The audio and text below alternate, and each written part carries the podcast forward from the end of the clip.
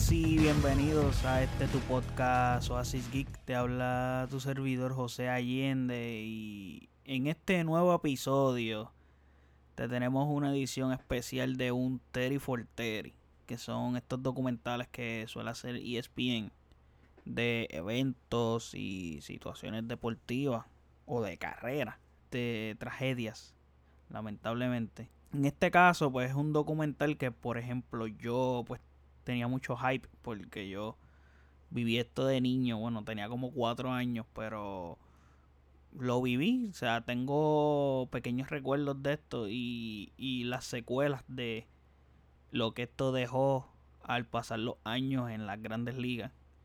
Y quiero hablar de esto debido a que ya la temporada de Major League Baseball va a comenzar ya, si no me equivoco, el 23 de julio de este mes, al fin. Ya se pusieron de acuerdo los jugadores con los equipos y los dueños. So vamos a tener ya béisbol. Ya la NBA también está en camino a fin de este mes también. Por lo menos vamos a ir comenzando a tener deportes. Por fin. En el área de Estados Unidos, cierto. Porque ya en Europa pues ya el fútbol está jugando. O sea, hace, si no me equivoco, hace un mes. Mes y medio, si no más recuerdo. Está bien, está bueno esto que ya por lo menos vamos a tener más contenido en cuanto a deporte se refiere. Y vamos a ver cómo surge esta temporada. Pero este episodio pues no es para hablar de eso, es para hablar de el Terry for Terry Long Gone Summer. Que este Terry for Terry cuenta la historia del run que tuvieron Mark Maguire y Sammy Sosa para romper el récord de Roger Murray de 61 honrones en una temporada. Este documental comienza hablándote de lo mal que va la MLB luego del lockout del 94, porque la ha pasado muy mal y literalmente MLB necesitaba un evento como lo que pasó acá en el 98, en la temporada del 98, que fue un evento que trajo espectadores nuevos, espectadores que no veían el deporte, simplemente para seguir el récord. Ya comienzo con mi issue, porque tengo muchos issues con él, porque de verdad yo tenía tenía hype de ver esto, pero no cumplió mis expectativas. Pero más adelante hablo de eso. Aquí lo que te puedo decir es que el protagonista es Mark Maguire de una. Hablan de Sammy Sosa, pero en realidad, en realidad te soy honesto, hablan de él porque fue el que tomó por sorpresa a todo y fue el que hizo más interesante este run, este chasing record que tenían ellos dos. Lo tocan por eso y porque Sammy Sosa era un pelotero muy carismático y eso aportó más a la conversación porque Maguire de carisma tiene cero desde mi punto de vista. So, Sammy Sosa le dio sazón, le dio, le, dio algo de brillo a esta competencia que tenían ellos dos. Que básicamente la temporada del 98 está resumida en este suceso. Desde el comienzo de la temporada, que esto te lo van mostrando en el mismo Terry for Terry, ya se venía con la idea de la posibilidad de que Mark Maguire podía romper el récord debido a que las últimas dos temporadas de Mark Maguire fueron monstruosas en cuanto a honrones se refiere, porque en el 96, cuando jugaba todavía con los Atléticos de Oakland, con estos 52 honrones, y en el 97, que fue la temporada que lo traspasaron para los San Luis Cardinals, con estos 58. En los dos equipos, ese es el total que conectó entre Oakland y San Luis en esa temporada. So, al comenzar la temporada del, 97, del 98, y venir de 58 honrones en el año anterior, so te quedaste a 3 de empatar el récord, que es lo que la gente espera. Es que tú logres eh, empatarlo o romper el récord. So, eh, la gente está expectante a, a esto desde el comienzo de la temporada. Y el mismo Mark Maguire comienza a ese ritmo, comienza el ritmo de que dejándote saber cuando comienzan a dar los, los highlights de los primeros partidos, Mark Maguire comienza con ese bate súper caliente, dando palo tras palo, palo tras palo, comenzó. Bueno, llega un punto que él da un honrón y dicen, Maguire va con un pace de 79 honrón y 200 RBI en esta temporada. A ese nivel comenzó Mark Maguire. Que por cierto, en ese momento cuando están hablando de eso, muestran la cara de Barry Bonds. Y me da mucha risa. Esto lo tengo que decir porque lo muestran. Y literalmente Barry Bonds no se parecía en nada a lo que se convirtió en uno o dos años luego. Que hasta la cabeza le creció. El, el Sai de gorra era otro Sai. Este. Eso es otro tema que puedo tocar en otro episodio, pero es absurdo lo que hizo esos anabólicos, esos esteroides. Aquí la conversación era que parecía, parecía una batalla de Maguire contra Ken Griffin Jr. Y el hecho de que mencionen a Ken Griffin era porque Ken Griffin también venía de un 97 extraordinario, porque hizo 56, dos menos que Maguire. Y aparte que en Griffin pues era un pelotero mucho mejor. Era un pelotero cinco herramientas, completo. Y era el pelotero más electrizante que había en la liga. El Chosen One, como le decían. por eso veían posible de que Ken Griffin también podía hacer eso. Aparte de que, de que Ken Griffin no solamente botaba bola, robaba base, eh, hacía cachadas impresionantes. Porque mira que tuvo jugadas defensivas magistrales. Que por una de ellas también se lastimó, creo que fue una muñeca, si no me equivoco, algo de la mano, un brazo, en una jugada así, en una cachada que hizo que estuvo espectacular, se lastimó de esa forma. Cuando llega el mes de junio, entra una persona a la ecuación que nadie veía venir, que era este jugador llamado Sammy Sosa. Y él se mete a la ecuación, el tipo hace 20 honrones en junio. Y literalmente ya el 30 de junio, Sosa y Ken Griffin ya tenían 33 honrones, estaban empatados. Y o sea, tú me estás diciendo a mí que Sammy Sosa tiene 33, la misma cantidad que Ken Griffin, que es el que en realidad se perfilaba desde el comienzo de la temporada, que era el que iba a estar peleando por ese récord junto a Maguire. Maguire ya tenía un poco de delantera con 37 en ese momento. Pero se mete un tipo que la temporada anterior, si no me equivoco, hizo 40 en el 97. 36 hizo, 36 hizo cuando ves a cuando ves a Sammy Sosa hacer esto y ver lo electrizante que era como pelotero, so ves que le añadió algo a, a, este run que tenían detrás de este récord. Aparte que Sammy Sosa y Maguire se le fueron a Ken Griffin, so Ken Griffin ya salió de la ecuación. Al nivel de que Sammy Sosa lo que hizo fue que su, eh, reemplazó a Ken Griffin en la ecuación. Eh, Ken Griffin no toca más de él en el documental. So, el, porque el documental es basado entre el run de eh, el versus de, de Maguire y Sosa. Pienso que enfocan muchísimo más a Maguire.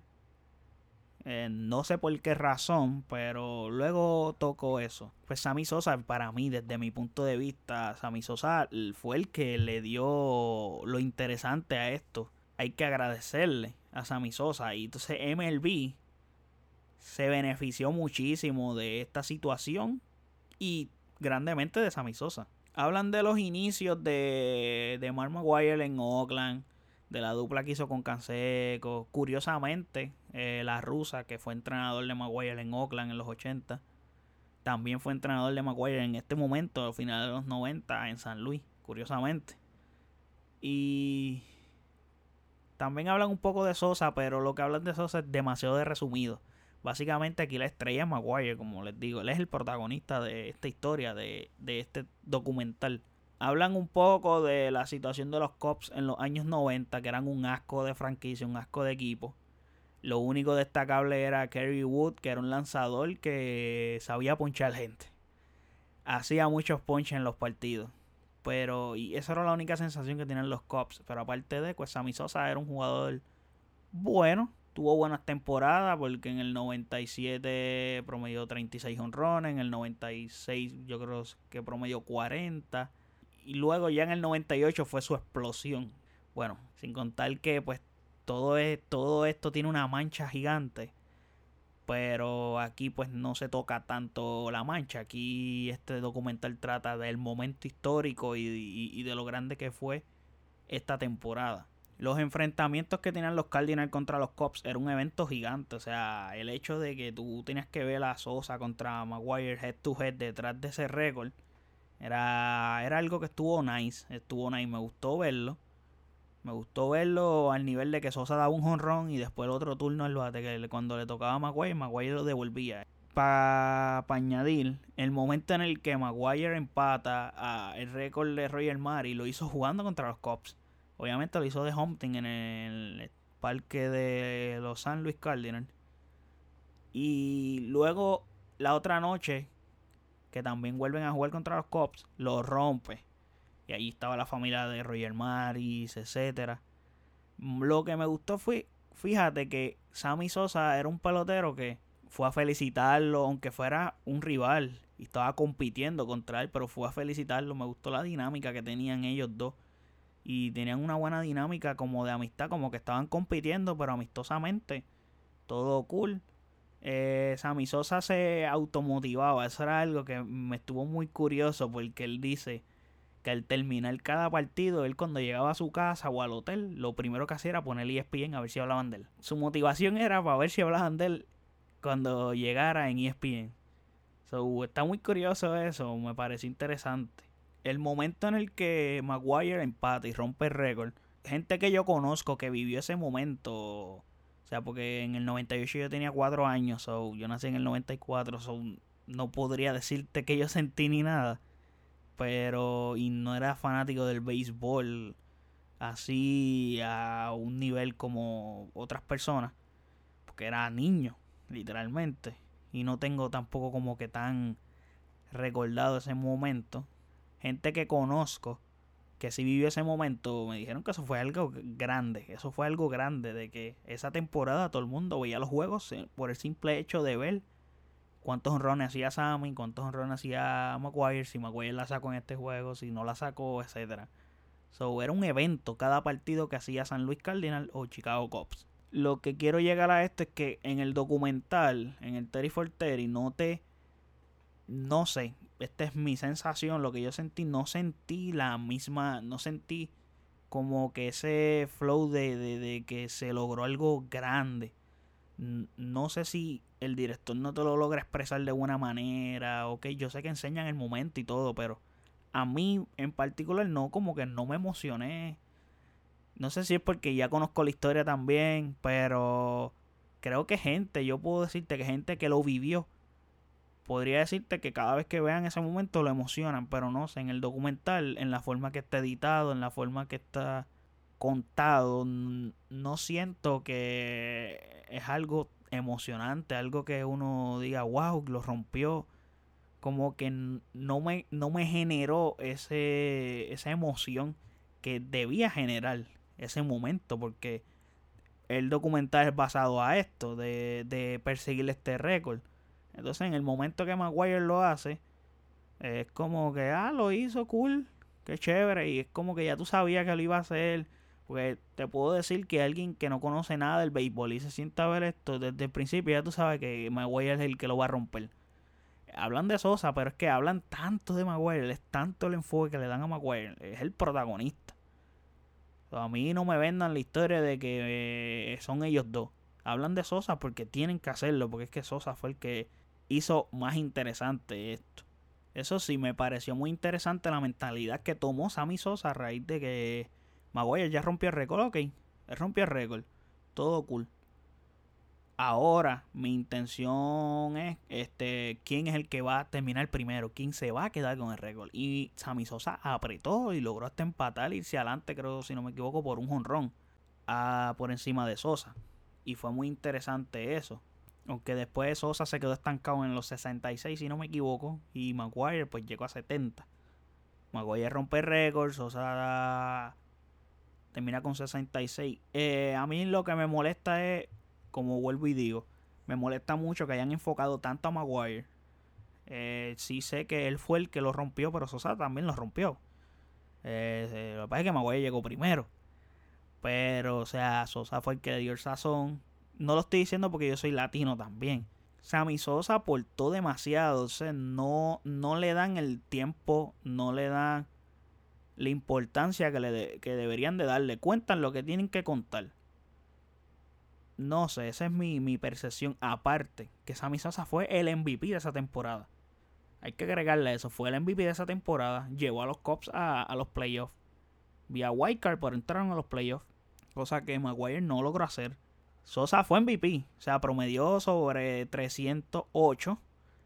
Tuvo 158 RBI con 66 honrones. Sosa fue otra cosa. Tras que fue. Entró a la ecuación que nadie lo esperaba. Sosa fue la carta escondida que sacaron para ganar el partido. Porque el tipo se coló ahí. Se metió de una manera tan grande y se mantuvo. Porque luego las temporadas siguientes, en el 99 hizo 63, en el 2000 hizo 50, en el 2001 hizo 64. Sosa se mantuvo. O sea, viste, ya, ya, ya conocen cómo, pero se mantuvo ahí. No me gustó, o sea, pienso que ya cuando pasó eso, se acaba la temporada, todo cool, había que terminarlo. Entonces aquí va la parte más mala porque hablan de que para mí fue innecesario. Eh, muestran cuando Barry luego, dos años después, rompe el récord de Maguire, que fueron 70, Maguire, Barry hizo 73 en el 2001. Luego hablan de que lo están investigando por esteroides. A Barry Bonds, hablan de, de la investigación que le están haciendo a Alex Rodríguez, que los pillaron. O sea, Alex Rodríguez, si no me equivoco, él nunca lo pillaron. Pero a Alex Rodríguez lo chotearon. En cambio, a Baribón sí lo pillaron dos veces. Arrojo positivo y un revolú. Eso es otro tema que yo puedo tocar en otro episodio, pero en, pienso que estuvo de más que hablaran de esto aquí. O sea, si me vas a hablar de esto, háblame de Maguire y de Sosa, no me hables de, de cuando Bon lo rompió y no sé, pierde relevancia y, y pierde, o sea, si querías hacer algo épico del documental, pues lo tienes que haber dejado ahí, en lo épico, en lo, en lo bien, en lo good que estuvo, el momento, lo chévere que estuvo esa temporada, las grandes cosas que lograron, pero al ir a contar esa parte que contaste, Baribón rompió el récord en el 2001, luego pues enseñan a Sosa testificando, a Maguire testificando en la corte, a Boxelli también, que Boxelli se hizo de la vista gorda. Y él no es pendejo, él sabe que necesitaba esto, so él tuvo que hacerlo. So MLB ha sido muy hipócrita en muchos aspectos con situaciones como esta. También luego tocan sobre eso mismo que eh, Sosa y Maguire estuvieron testificando sobre la posibilidad de que ellos también se metieron esteroides. Y es complejo porque la historia iba bien. Tenía mi hecho porque le dan demasiado de enfoque a Maguire. Y la historia iba bastante bien en cuestión de que cuando termine el récord, termina la temporada, todo cool. Luego podía cerrar con que, pues mira, Maguire se retiró luego de dos temporadas por las lesiones. Eh, en palabras, podías dejar eso en palabras como hicieron al final. Luego muestran a Maguire que es entrenador de bateo. Este, y Sammy Sosa hablan de, de, de, lo mal que luego la franquicia trató a Sosa. O sea, dice que no lo han invitado a Wingley Field en más de una década. Y en cambio, San Luis ha tratado súper bien a Maguire, de que es parte del Hall of Fame de la franquicia. Mientras los Cops han tratado malísimo a Sammy Sosa. O sea, Sammy Sosa en los 90 los Cops eran un asco y Sammy Sosa fue el que hizo que los Cops llegaran a esos playoffs en el 98. Y luego Sammy Sosa logró hacer a los Cops algo relevante en, ese periodo de 4 o 5 años. Hasta el 2004 por ahí, desde el 98. Bueno, la matemática mía ahí fue horrible, pero en un periodo de 7, 5 años por ahí, hizo a los Cops relevantes. Y, mantuvo y Sammy Sosa se mantuvo en la pelea por el MVP temporada tras temporada. Y cabe recalcar, Sammy Sosa jugaba todos los juegos. O sea, Sammy Sosa le metía 160 partidos, 159 partidos, lo menos 150 partidos. Eso jugaba todo. El tipo tenía demasiado de mucho carisma. Ahora voy a la, la parte que más me enojó del documental. Yo esperaba que esto fuera mucho más épico. En la forma que lo cuentan es una forma... La historia está nice. Pero es una forma que es aburrido, no sé, como que no tiene una dinámica. Por ejemplo, hablan de Ken Griffin y nos llevan a Ken Griffin a hablar. O sea, tú tienes que tener a Ken Griffin. Si Ken Griffin fue parte de esto, aunque estuvo en literalmente hablaron de Ken Griffin alrededor de dos minutos o un minuto de casi dos horas que es el documental. So, tú tienes que hablar más de Ken Griffin y solamente dijeron lo grandioso que era Ken Griffin, que era el mejor pelotero que tenía en la liga en esos momentos y era el chosen one. Eh, that's it. Luego entró Sosa a la ecuación y se acabó todo. O sea, se ya no hay más nada. Ya Ken Griffin, adiós. No sale más nada. O que lo entiendo en ese sentido. Mínimo, si salía Tony La Russa habló, habló Sammy Sosa, que por cierto, Sammy Sosa. No sé por qué caramba te echas esa crema o lo que hace que te lo que sea que te haces en la freaking cara, pero Sammy Sosa no luces bien. Luce horrible, de verdad. Y yo sé que él dijo, si no me equivoco, que, que eso es para cuidar su piel, pero honestamente, Sammy Sosa, su piel no se ve bien. Tu piel no se ve bien, Sammy. Si me estás escuchando, yo pienso que no, pero si algún día me llegas a escuchar, no se ve bien tu piel así. Te veía bastante bien como estaba, caballero. Este, no necesitabas hacer esa vaina. So, te ves horrible. Y sé que tienes piquete, tienes flow, el traje, gabán y toda la vuelta. Pero, hermano, eh, ese flow así de, de, de, de, ser blanquito, no, no, no, pa, tú no eres blanquito. Seguimos. Quería decir eso porque es que cada vez que yo veía que entrevistaban a Sosa, me, me daban unas ganas de llorar, verle la cara. Y el diacho, qué horrible se ve este tipo. Parece una persona en buste. Parece un muñecos esos de seda, de cera, de cera, mira a mí que de seda, de cera, de esos que hay en, el Museo de New York. Parece un muñeco de esos. Y esos muñecos se ven más reales que el mismo Sammy Sosa, literal. Si no me equivoco, también Maguire logra este, aceptar que usó anabólico. Él lo dice como que yo lo usé porque yo estaba pues, pasando por muchas lesiones y necesitaba recuperarme y la usé por eso. So, lo usé sin, según él, él alega que lo usó sin pensar en las consecuencias que pudo haber esto tenido en el futuro, etcétera. Sammy Sosa luego habla también de que pues a mí no me interesa, bueno, si no me eligen para Hall of Fame, pues está bien, no me interesa, pero yo pues estoy bien con mi familia, tengo mis chavitos, tuve un año espectacular, me encantó ese año, fui MVP, llevé a mi equipo a los playoffs. Sammy Sosa pues no le importa nada, Sammy Sosa está en la de él. Bueno, qué caramba, si el tipo suelta la cremita esa y se puso blanco. el tipo está en la de él, él está en su vuelta, él no le importa más nada. Que está bien, que está en su vuelta. nadie lo juzga. bueno, yo lo estoy juzgando por la cuestión esa que son todos, porque es que se ve mal. Pero, mala mía por juzgar, gente. Mala mía por juzgar, mala mía por juzgar, pero es que se ve mal, se ve mal. El punto es que, pues Sammy está al lado de él, so él no le interesa. Yo pienso esta es mi opinión. Que los dos van a entrar a Hall of a la larga. Maybe Sammy no. Maybe Maguire sí. Porque Maguire pues tuvo más logros. Fue, ganó anillo de Serie Mundial. Pienso que Baribón también va a entrar. Porque mi pensar es que Baribón ya era un Hall of Fame antes de que se puyara. Eso es otro tema aparte de, otro episodio que podemos tocar en otro podcast. Pero Baribón era un Hall of Fame. Y duele que un tipo así pues haya hecho lo que hizo he tenido esta discusión con panas míos que dicen que él es el GOAT. Para mí él no es el GOAT. Pero por el simple hecho de que se puyó. Porque si tú me dices que tú metiste esos números, pero tú no te puyaste, a ti no te pillaron, pues yo se la tengo que dar al tipo porque tiene 7 MVP.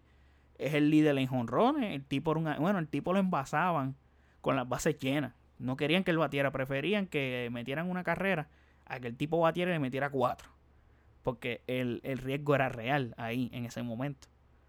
Pero Baribón vamos a dejarlo para otro tema, podemos tocarlo en otro tema, en otro episodio y en otro podcast. Long Gone Summer. El documental para el estándar que me tiene acostumbrado a los Terry for que por lo general son buenos. O sea, no todos están cabrones, son buenos. hay unos que son malos, hay unos que son normales, hay unos que están buenos, estos que están cabrones. Por lo menos yo, mi pensar, cabrones, puedo decir el de los Bad Boys. Ese está cabrón. Pero este, Terry for no está malo. Pero no está bueno. O sea, está entre normal a malo. Por ahí, porque es que, o sea, no de emoción, o sea, te enfocan tanto a como que en la portada te sale Sammy Sosa y Maguire, entonces tú piensas que es como que un vaivén de los dos, no. Tan como que, o sea, dura dos horas casi. Literalmente te tienes que mamar este, como una hora y media que están hablando de Maguire solamente. Entonces, como que cuesta arriba, molesta, porque Sosa fue parte de. O sea, cuando al fin hablan de Sosa, es cuando llegan al mes de junio. Cuando Sosa mete los 20 honrones en ese mes que tiene un récord. Y ahí es que entonces, pues dicen, ah, como que vamos a hablar de Sosa ahora, no, pero.